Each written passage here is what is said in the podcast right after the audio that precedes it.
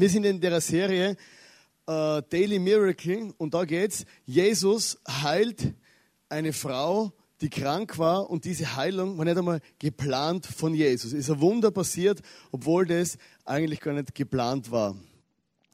Und da steht in Markus 5, Vers 24 bis 34, ich lese es mal mit euch. Jesus ging mit ihm, gefolgt von einer dichten Menschenmenge. In der Menge war auch eine Frau, die seit zwölf Jahren an Blutungen litt. Sie hatte in dieser Zeit bei vielen Ärzten Schlimmes durchgemacht. Ihr ganzes Vermögen hatte sie eingebüßt, um sie zu bezahlen, ohne dass es ihr besser ging. Es war sogar schlimmer geworden. Diese Frau hatte von Jesus gehört. Sie kämpfte sich durch die Menge in seine Nähe und berührte den Saum seines Gewandes.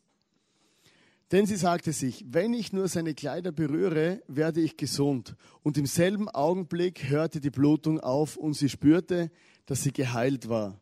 Jesus merkte sofort, dass eine heilende Kraft von ihm ausgegangen war. Er wandte sich um und fragte, wer hat meine Kleider berührt? Seine Jünger sagten zu ihm, die Menschen umdrängen dich von allen Seiten, wie kannst du da fragen, wer hat mich berührt? Aber er schaute weiter umher, um festzustellen, wer es gewesen war. Zitternd vor Angst trat die Frau auf ihn zu, denn sie wusste, was mit ihr geschehen war. Sie warf sich, zu, sie warf sich ihm zu Füßen und sagte ihm, was sie getan hatte. Und er sagte zu ihr, Tochter, dein Glaube hat dich gesund gemacht. Geh in Frieden, du bist geheilt. Stellt sich einmal die Situation vor, Festspielhaus, oder ich komme vielleicht mit so einem Schal daher, oder stylisch klassisch 2000 Jahre alter Schal.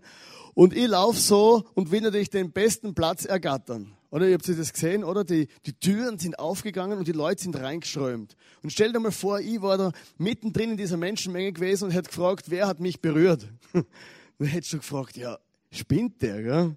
Ja, irgendwer wird das schon gewesen sein, gell? Und so war diese Situation auch bei Jesus. Er ist in einer Menschenmenge gestanden, mit seinem Gewand, oder? Wir haben so extra so ein Gewand einfliegen lassen aus Jerusalem. Und, und er ist, und der lauft da und dann kommt eine Frau irgendwo aus der Menschenmenge, greift ihn an und es geht Kraft von ihm aus und er dreht sich um und sagt, wer hat mich berührt? Oder wieder so eine typische Jesus-Aktion, oder? Oder immer wieder, wenn irgendwas passiert, ein Wunder von Jesus, dann ist immer das Ganze sehr strange, oder? Die Jünger sind wieder rumgestanden und haben sich gedacht, Jetzt ist er wieder krass drauf, oder? Tausende von Leuten drängen und drücken und schub und er sagt genau, ein Mensch hat mich berührt. Und das war der Ausgangspunkt von dem Wunder, wo Jesus damals erlebt hat. Darf ich euch den schönen Schal wieder da abgeben, sonst. Und diese, diese Frau, die war eine ganz spezielle Frau. Die war wahrscheinlich sehr wohlhabend weil man, es steht in der Bibel, sie hat aufgrund von ihre, von ihre vielen Arztbesuche, hat sie, sie ihr ganzes Geld aufgeben, damit sie gesund werden kann.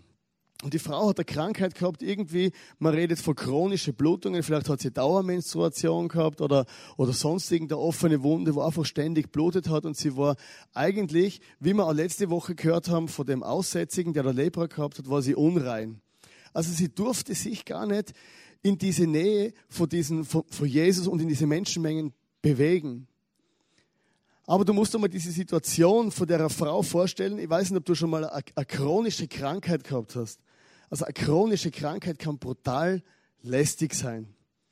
Es gibt Menschen, die haben Krankheiten, die rennen von Arzt zu Arzt und Arzt und Arzt und es wird einfach nicht besser.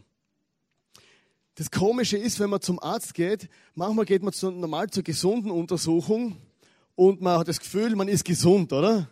Ist kerngesund, oder? Fühlt sich wohl, gehst zum Arzt und, und, und zur gesunden Untersuchung, oder? Und der Arzt sagt, ah, da haben wir was gefunden. Ich schicke Sie zum Spezialisten, gell? Weil irgendwann merkt sie wieder schon ganz komisch, gell? ich war noch gerade noch gesund, gell? und tatsächlich jetzt, was gesagt hat, es tut wirklich weh hier irgendwo, es drückt, gehst zum Spezialisten und äh, der schickt dich zum nächsten Spezialisten. Gell? Und von Spezialist zu Spezialist hast du das Gefühl, du wirst immer mehr krank. Gell? Am Schluss warst du gar nicht krank am Anfang gell? und dann sagt mir, du bist nur psychosomatisch. Gell? Dabei wolltest du ja nur eine gesunde Untersuchung machen. Und so, so gibt es Leute, die einfach von Arzt zu Arzt gehen und es hilft ihnen eigentlich nichts. Und es gibt Menschen, die sind wirklich krank und verzweifelt und die haben Dinge, die in ihrem, die in ihrem Leben äh, einfach schlimme Auswirkungen haben. Das sind irgendwelche Entzündungen oder, oder, oder, oder innere Krankheiten, wo es keine Heilung gibt. Und du kannst es richtig vorstellen, wenn ein Mensch innerlich verzweifelt ist, weil er nicht gesund ist. Und ich stelle mir das brutal schrecklich vor, hey, wenn ich eine Krankheit habe und ich versuche alles, mein ganzes Geld aufzugeben und ich renne von Doktor zu Doktor, wie diese Frau, du musst es wirklich vorstellen, die ist da hingerannt, immer mit einer gewaltigen Hoffnung und gesagt, hey, jetzt, ich gebe ihm mein Geld und, und der macht mich gesund und danach geht es mir sogar noch schlechter. Wer weiß, was die, was die Ärzte mit dieser Frau alles aufgeführt haben und sie hat einfach eine riesen, eine riesen Not gehabt. Die war einfach fix und fertig aufgrund von ihrer Krankheit. Zwölf Jahre zwölf Jahre krank sein und nicht gesund werden können, können einen Menschen zermürben. Sie war zwölf Jahre ausgestoßen von der Gesellschaft, sie durfte sich nicht in die Gesellschaft begeben. Sie war innerlich krank, sie war verzweifelt, sie war pleite, hat nicht mehr gewusst, was sie tun soll. Und dann ist eben dieser Jesus gekommen. Dieser Jesus ist dann da gelaufen und sich gemerkt, hey, das ist meine Chance. Jetzt gebe ich Vollgas. Und es hat da verschiedene äh, Stationen geben, äh, bis sie zu dem Punkt gekommen ist, dass sie sich bei dem, dass sie diesen Schritt gewagt hat. Zuerst hat sie die Verzweiflung, die Verzweiflung hat diese Frau geplagt. Und da steht dann, sie hatte in dieser Zeit bei vielen Ärzten Schlimmes durchgemacht. Ihr ganzes Vermögen hatte sie eingebüßt, um sie zu bezahlen, ohne dass es ihr besser ging. Es war sogar schlimmer geworden. Diese Hilflosigkeit von dieser Frau, wenn ich das so lese in der Bibel, das, das springt förmlich rüber. Die war einfach hilflos und verzweifelt mit dem Leben am Ende. Ich weiß nicht, ob du so jemanden kennst, wo das Gefühl hat, so, jetzt ist fertig. Das Gefühl, jetzt schlimmer geht's gar nicht. Oder ob du das selber schon einmal erlebt hast oder eine Situation, äh, unmöglich, dass es jetzt noch irgendwie besser wird. Die Verzweiflung hat die Frau, die, die, die war total am Ende. Die war einfach nur verzweifelt. Die war mit ihrer, mit ihrer Weisheit, es hat keine Ärzte mehr gegeben, der gewusst, hey, für mich ist eigentlich das Leben zu Ende. Ich habe einmal so eine Verzweiflung erlebt, also nicht ganz so eine schlimme Verzweiflung. Ich war ich habe so einen, Gel Gol einen, Golfer, einen Golfer-Ellbogen gehabt. Ich weiß nicht, ob du das kennst. Es gibt einen Tennis-Ellbogen und einen Golfer-Ellbogen. Das Lustige war, ich habe nie Golf gespielt. Ich habe einen Golfer-Ellbogen gehabt und es sind so Entzündungen an den Sehnen. Und am Anfang habe ich gedacht, ja, das tut ein bisschen weh, oder? Ein paar Salben schmieren und so. Das wird dann schon besser. Und irgendwann war es so schlimm, hey, ich konnte immer gescheit eine Kaffeetasse heben. Gell? Und dann, dank Internet, habe ich mir gedacht, ja gut, da werden ein bisschen googeln und das wird sicher eine Heilung geben. Gell? Dann habe ich Google Golfer-Ellbogen und so. Und dann habe ich geschaut, was man alles machen kann. Gell? Ich schnell wieder wegklickt. Also vor Operieren und, und alles Mögliche und Sehnen aufschneiden und hin und her. Und am Schluss habe ich gedacht, oh, was war schrecklich. Gell? Und dann bin ich zum Doktor und Cortison hat er gespritzt und Salben habe ich gekriegt und Physiotherapien und alles. Und es ist einfach nicht besser worden. Und nicht besser worden, nicht besser worden, nicht besser worden. Ich sage es nach zwei Jahren, ich war wirklich, und, und, ich, und ich brauche meine Hände eigentlich für mein Hobby, für meinen Sport. Es war für mich sehr wichtig, dass ich auch klettern kann. Und ich habe gemerkt, ich kann nicht mehr klettern. Und, und das war für mich wie so ein, ein, ein Dauerproblem. Vielleicht kennt ihr es einfach so ein Dauerproblem. Und es hat einfach weh gemacht. Ich habe dann ein Wunder auf andere Art und Weise erlegt. Der Physiotherapeut hat mich aufgegeben. er hat gesagt, da kann man nichts mehr machen gehe einfach wieder klettern. Und dann bin ich halt wieder klettern gegangen und ist weggegangen. Aber ich habe in, in, diesen zwei Jahren habe ich gemerkt, hey, es, ist, es war wie, ich war wie mit meiner Weisheit am Ende. Ich war wie verzweifelt, weil ich gedacht habe, hey, kann doch nicht sein, dass ich mein Leben lang jetzt mit dem Schmerz rumlaufen muss. Und manchmal gibt es solche Situationen, wo einfach nicht easy sind. Und dann fängt man an zu kämpfen. Und diese Frau hat auch angefangen zu kämpfen. Da steht, äh, diese Frau hatte von Jesus gehört. Sie kämpfte sich durch die Menge in seine Nähe und berührte den Saum seines Gewandes. Also die Frau, die war fokussiert. Und hat gewusst, hey, ich muss jetzt da genau schauen, wo kommt er durch. Oder so wie so ein Stürmer, oder? Oder so ein, so ein Baseballspieler, wo finde ich das Log? Und dann hat sie sich durchkämpft, Gott zu ihm hin, hat ihn gepackt und gewusst, hey, diesen Schritt muss ich machen. Sie hat alles gegeben, sie hat einen Kampf auf sich genommen, ist dort hin und hat gewusst, ich muss den Jesus irgendwie angreifen, dass ich gesund werde. Und wir sind oft so angepasst. Wir sagen, ja, das macht man nicht und ja, man muss ja und so. Und wir, wir haben aufgehört, aufgehört, in viele Bereiche unseres Lebens zu kämpfen. Wir nehmen Situationen einfach so hin, so wie sie sind. Aber diese Frau hat gewusst, hey, es gibt eine Chance und die kämpft darum, dass es einen Unterschied macht. Viele Leute sagen einfach, ja, Kirche ist langweilig.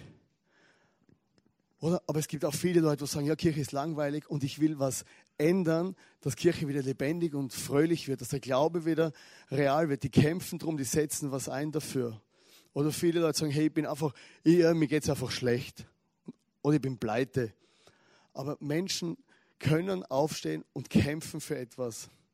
Der Berthold Brecht hat gesagt, wer kämpft, kann verlieren. Wer nicht kämpft, hat schon verloren. Oder wenn du in deinem Leben für dein Recht manchmal kämpfen musst, dann kann sein, dass du es auch trotzdem verlierst. Aber wenn du überhaupt nichts machst, wirst du sicher verlieren. Und manchmal muss man aufstehen und man muss, man muss kämpfen und man muss Schritte tun in eine richtige Richtung, dass man vielleicht auch nachher gesund wird oder dass sich einfach was bewegt im Leben. Und diese Frau hat genau gewusst, hey, ich muss kämpfen. Vielleicht hast du immer wieder Gedanken im Kopf, du denkst, hey, warum denke ich bloß so viel Blödsinn? Und deine Gedanken laufen durch und negative, depressive, zerstörerische Gedanken. Und du kämpfst nicht einmal darum, dass sich deine Gedanken verändern. Aber manchmal muss man, man muss aufstehen und zu kämpfen. Hm. Und dann ist der dritte Punkt gekommen, sie hat natürlich Vertrauen gehabt. Diese Frau vertraute. Denn sie sagte sich, wenn ich nur seine Kleider berühre, werde ich gesund. Sie hat einfach Vertrauen gehabt und hat gewusst, hey, es gibt diesen Ort von der Berührung in der Menschenmenge, wo ich Jesus berühre. Und du brauchst wirklich Vertrauen. Du musst wissen, hey, Gott will dir was, will dir heilen, Gott will dir begegnen. Und wir brauchen Begegnungen und Berührungen von Gott ja immer wieder. Also ich brauche das, dass ich merke, äh, dass Gott mich berührt in meinem Herz, in meinem Leben, rundherum, dass ich einfach irgendwas mit dem Gott erlebe. Und es gibt also verschiedene, es gibt unterschiedliche Typen. Nicht jeder erlebt Gott gleich. Der eine erlebt Gott vielleicht in der Gemeinschaft. Oder du brauchst rundherum immer so 100 bis 1000 Leute oder so ein Vollbad in der Menschenmenge.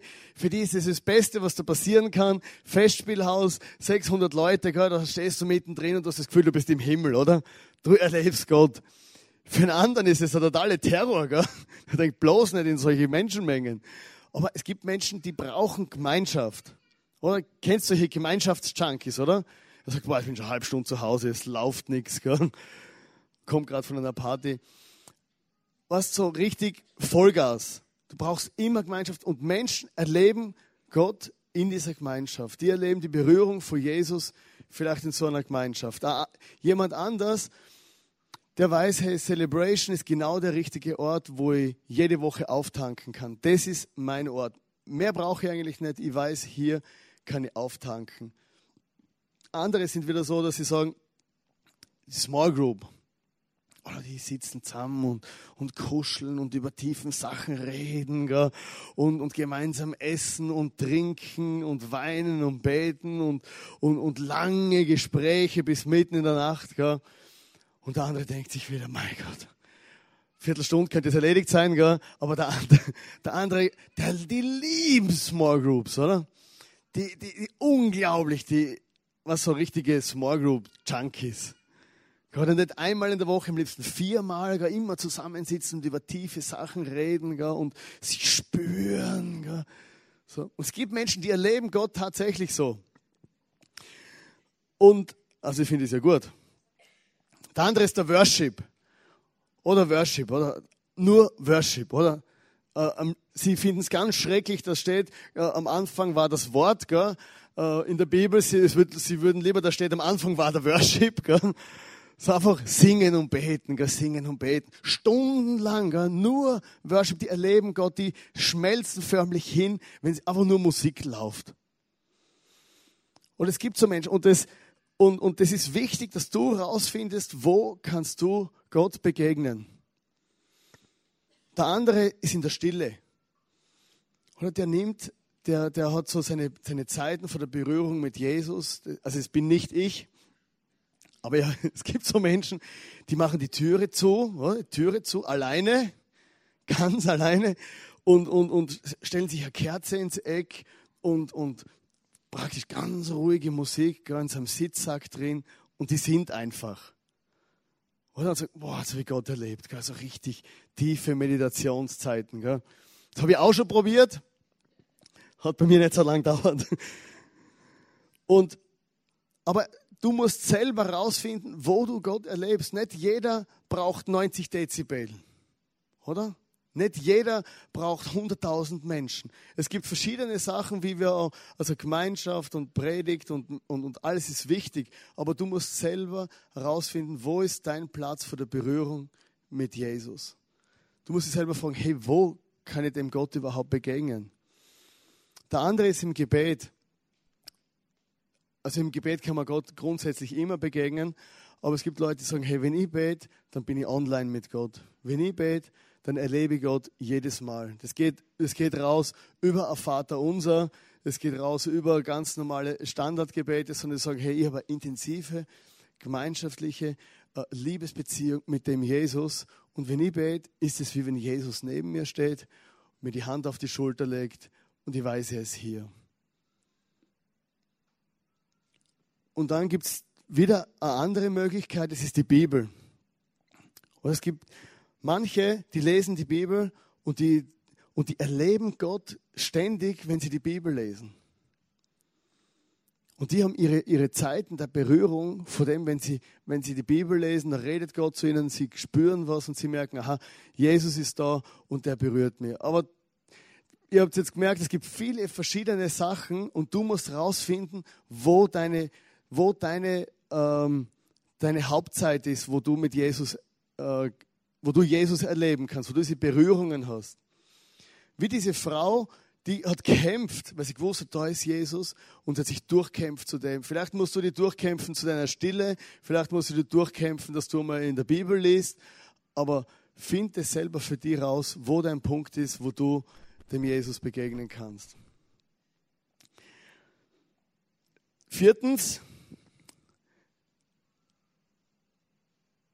Jesus hat ihr geantwortet und er sagte zu ihr, Tochter, dein Glaube hat dich gesund gemacht, geh in Frieden, du bist geheilt. Und diese Situation war für die Frau überhaupt nicht easy. Sie hat Jesus berührt in der Menschenmenge. Oder? Es waren hunderte und tausende Leute rum und sie ihn berührt. Sie gewusst, eigentlich dürfte ich gar nicht hier sein. Ich dürfte nicht hier sein und durch das, dass dass ich jetzt da bin und den angreife, ich riskiere Kopf und Kragen, weil ich eigentlich unrein bin. Sie hat alles riskiert, um gesund zu werden und es war, sie, hat, sie ist ein hohes Risiko eingegangen. Und plötzlich wird sie tatsächlich gesund, Kraft geht aus vor Jesus und dann dreht sich der noch um und sagt, wer war das? Hey, ich sage das, dieser Frau, die hat der Blitz getroffen. Der, der, ist, der war nimmer wohl. Die ist da gestanden und gesagt, scheiße, ich bin geoutet. Die steinigen mich jetzt. Die legen mich um. Jetzt hat Jesus mich gesund gemacht und das nächste ist, dass sie mich umlegen. Aber diese Situation, Jesus dreht sie um und sie hat einfach was gemacht, was man nicht macht, damit sie ihn berühren kann. Aber er hat nicht gesagt, hey, warum, wieso, weshalb. Er hat ihr eine Beziehung entgegengebracht. Er hat gesagt, hey, Tochter, was hat er gesagt? Tochter, dein Glaube hat dich gesund gemacht. Sie hat Glauben gehabt, dass sie gesund wird, wenn sie Jesus anrührt. Und Jesus bietet ihr einfach die, diese Beziehung an. Und ich glaube, Jesus ist heute auch hier. Er will uns in erster Linie sagen, dir und mir, hey, du bist meine Tochter du bist mein Sohn, hey, ich mache dich gesund und es ist okay, so wie du bist. Und ich glaube, das ist das, wo, wo ich immer wieder erlebe oder wo wir immer wieder merken in unserem Leben, dass wir uns selber fragen, hey, ist es eigentlich okay, so wie ich bin? Was denkt Gott wirklich von mir? Man, der weiß alles, der kennt alles, der sieht deine Minderwertigkeiten, deine Probleme, deine Sünden, deine Schwächen, alles. Und denken wir oft, was denkt denn der von mir, wenn er schon alles weiß? Also das, was ich von mir weiß, reicht schon. Aber wenn Jesus dann alles weiß, was denkt der von mir? Und es ist genau diese, diese, dieser Ausspruch, wo er dieser Frau entgegenbringt, Tochter, dein Glaube hat dich geheilt. Mit diesem einen Satz, mit diesem einen Wort, Tochter, stellt er die Beziehung her und für diese Frau war die Welt in Ordnung. Und das wünsche ich mir heute auch für die und für mich, dass genau das Tochter, also nicht für mich Tochter, Tochter, Sohn in unser Leben, in unser Leben reinkommen kann. Dass du weißt, hey, ich bin ein Kind von Gott. Ich bin eine Tochter und der, der Jesus meint es gut mit mir. Es ist okay, dass ich mich darum bemühe, dass ich ihn berühre. Oder dass du sagst, hey, ich bin ein Sohn von Gott, ich bin ein Kind Gottes, es ist okay, so wie ich bin. Und das will Jesus uns auch heute sagen, er will, die, er will uns berühren, er will uns, er will uns begegnen dort, wo wir sind, aber einfach in erster Linie sagen, hey, es ist okay, so wie du bist. Und während jetzt mit der, mit der Band ein Lied spielen, äh, kannst du das wirklich selber auch überlegen, wo ist denn mein Punkt, wo ich oder wo ist der Ort, wo ich Jesus immer wieder begegnen kann. Oder wo muss ich kämpfen? Wo habe ich aufgeben? Wo hocke ich einfach nur mehr da in meinem Leben? In welcher Lebenssituation und mache nichts mehr? Und der dritte Punkt ist, sei dir einfach sicher, dass Gott zu dir sagt, hey, du bist mein Sohn, du bist meine Tochter und ich mag dich so, wie du bist.